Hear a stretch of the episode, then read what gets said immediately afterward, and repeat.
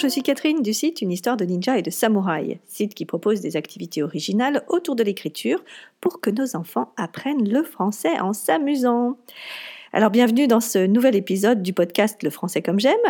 Alors je commence bien sûr ce premier épisode de l'année par vous présenter mes meilleurs voeux. Que cette nouvelle année vous apporte beaucoup de moments complices avec vos enfants, euh, qu'il y ait de la joie, de la bonne humeur, des rires au quotidien et que votre vie soit encore meilleure que celle de l'année dernière. Et puis enfin et surtout, eh bien, euh, que le français à la maison soit synonyme de bonheur. Dans cet épisode, je ne vais pas être original du tout. Euh, en fait, euh, en ce début d'année, je vais vous parler des résolutions. Alors, attendez, attendez, écoutez jusqu'au bout, même si vous êtes un anti-résolution. Alors, je ne vais pas vous donner les 5 meilleurs conseils, les 10 astuces incontournables ou encore les 20 habitudes à mettre en place pour enfin tenir vos résolutions, euh, comme on le voit fleurir vraiment partout sur Internet en cette période. Non, non, non, euh, vous inquiétez pas. Je vais vous parler de la motivation, je vais vous parler de la persévérance et euh, vous en déduirez vous-même ben, comment les tenir, ces fameuses résolutions. L'idée est bien sûr euh, de maintenir aussi la motivation de nos enfants pour l'apprentissage du français. Alors, euh, premièrement, je vais vous parler des attentes. Nous avons tous des attentes particulières. Mais on pourrait les séparer en deux groupes. Il y a les attentes qui nous viennent de l'extérieur, et puis il y a celles qui viennent de nous-mêmes. Je prends un exemple euh, par rapport au français.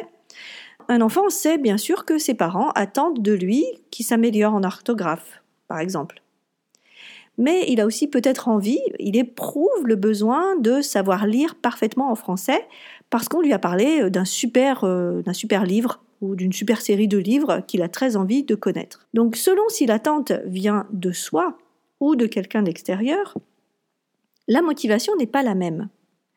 Alors, il n'y a pas de généralité. Pour certains, euh, ils s'engageront plus envers des personnes extérieures, d'autres s'écouteront plus et seront plus motivés pour leur propre choix.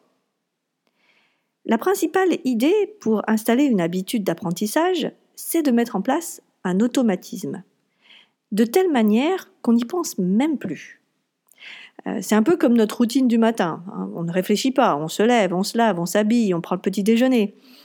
Euh, ça ne nous demande pas d'effort particulier, c'est devenu mécanique, automatique, un réflexe. Mais il faut pour arriver à cela installer cette habitude et se l'imposer pendant quelque temps. Alors certains parlent de 21 jours, euh, d'autres de 66 jours. Concrètement, j'ai vu aucune étude sérieuse qui valide ces chiffres, mais on peut retenir euh, qu'il faut s'y tenir pendant quelques semaines pour réussir à s'adapter. Alors pourquoi si long? Eh bien, c'est simplement parce que notre cerveau aime la facilité et va toujours essayer de revenir aux bonnes vieilles habitudes. Donc, les premiers temps, cela va demander un réel effort. Et ce sera plus ou moins facile selon votre caractère. Dans son livre Better Than Before, Gretchen Rubin, euh, l'auteur, propose quatre profils. Alors j'aime beaucoup ce livre et je vous invite à le lire. Je ne crois pas qu'il soit encore traduit en français, mais si l'anglais ne vous fait pas peur, allez-y. Euh, mon seul regret dans ce livre, c'est justement qu'elle donne quatre euh, étiquettes. Et que souvent, sous prétexte de mieux se connaître, on a tendance à s'enfermer dans cette étiquette-là.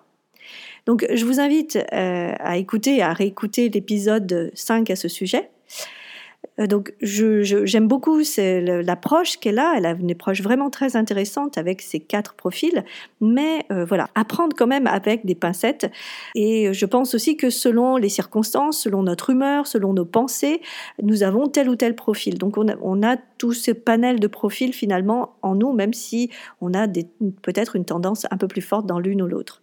Mais ne vous enfermez pas dans ces étiquettes. Voilà, je préfère vous prévenir. Alors je vous présente ces profils. Le premier, elle l'appelle le upholder. On traduirait par euh, le défenseur, le justicier, mais euh, l'idée vraiment du upholder, c'est l'idée de celui qui tient, celui qui campe sur ses positions. Si vous êtes upholder, eh bien, vous décidez de changer une habitude et vous le faites.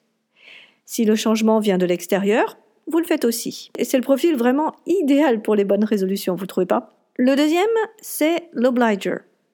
Ça se rapproche de l'expression en français je vous suis obligé. Ces personnes-là arrivent facilement à répondre à des attentes extérieures. Elles aiment faire plaisir, elles aiment rendre service, elles recherchent aussi la reconnaissance. Par contre, elles ont beaucoup de difficultés à mettre en place quelque chose qui viendrait d'elles-mêmes. C'est pas ça qui les motive réellement. Le troisième profil, euh, elle l'appelle le questioner. C'est une personne qui va avoir tendance à poser plein de questions avant de se lancer. Il a besoin d'être rassuré, il a besoin de d'avoir tout en main, de connaître tout avant de pouvoir se lancer réellement dans quelque chose. Du coup, c'est un peu l'inverse de l'obliger. Euh, tout ce qui vient de l'extérieur va être remis en cause. Et pourquoi je devrais faire ça d'abord hein, Ça va toujours c'est la question qui va revenir. Par contre, ce qui vient de lui-même est validé et il va plus facilement s'auto-motiver. Le dernier profil, c'est le rebelle. Alors lui, eh bien, aucune attente extérieure ou intérieure ne convient. Il n'aime pas la routine, il n'aime pas faire plaisir. Bref, c'est vraiment le rebelle. Donc il faut faire preuve de beaucoup d'imagination et être finalement tout le temps dans le changement. Ne jamais s'installer dans une routine et être tout le temps, tout le temps, tout le temps dans le changement. Alors pourquoi je vous parle de ces quatre profils, moi qui n'aime pas les étiquettes? Eh bien, je pense qu'en ayant à l'esprit ces possibilités, on arrive à mieux gérer les situations. Mettons que vous voulez mettre en place une session de cours de français par semaine et vous n'avez pas envie que ça se passe dans la contrainte. Si vous pensez que votre enfant est un upholder, pas de souci. Vous allez lui présenter les règles, les horaires, comment ça va se passer, et il suivra sans problème. Si c'est un obliger, il va falloir se méfier parce qu'il va vous dire oui, mais surtout pour vous faire plaisir. Il faut vraiment se méfier et détecter le plus tôt possible le fait qu'il fasse les choses pour les autres uniquement. C'est bien aussi de faire plaisir, hein, ne vous méprenez pas, mais il faut savoir que le cerveau ne garde que ce qu'il juge utile et a tendance à effacer le reste. Donc pour du long terme, il vaut donc mieux que votre enfant soit persuadé de l'utilité d'apprendre le français. Si vous pensez que votre enfant est plutôt un questioner, rassurez-le, expliquez pourquoi et essayez de faire en sorte qu'il ait l'impression que ce choix vienne de lui. Enfin, si vous avez un rebelle, euh, alors là, aïe, bon courage. non, si vous avez un rebelle, il va simplement falloir faire preuve de plus de créativité et lui fournir toujours quelque chose de nouveau. Je parle en connaissance de cause parce que j'ai une grosse tendance rebelle, euh, même si souvent euh, je suis aussi upholder, c'est-à-dire que je fais, ce qu'il y a à faire. Mais euh, dans certains aspects, en tout cas de ma vie, j'ai aussi une tendance un peu rebelle. Alors n'oubliez pas que vous aussi, vous avez des tendances vers tel ou tel profil. Alors apprenez à vous connaître. Si par exemple vous êtes un questioner, mais que vous n'êtes pas persuadé que le français va apporter quelque chose à votre enfant dans votre situation, et que finalement vous euh, proposez des, cours de français simplement parce que, je ne sais pas, le reste de la famille, peut-être euh, votre conjoint, vos parents, euh, font pression, eh bien, il va être difficile sur le long terme de tenir le rythme de plusieurs cours par semaine. À chaque fois, en fait, ça va être un, effort beaucoup plus grand pour vous parce que, parce que vous n'y croyez pas. Donc, il faut vraiment se connaître pour arriver à tenir finalement ces résolutions. Donc je vous invite à avoir vraiment une réflexion là-dessus. Euh, le thème de la motivation, j'y reviendrai bien sûr car c'est extrêmement important dans l'apprentissage.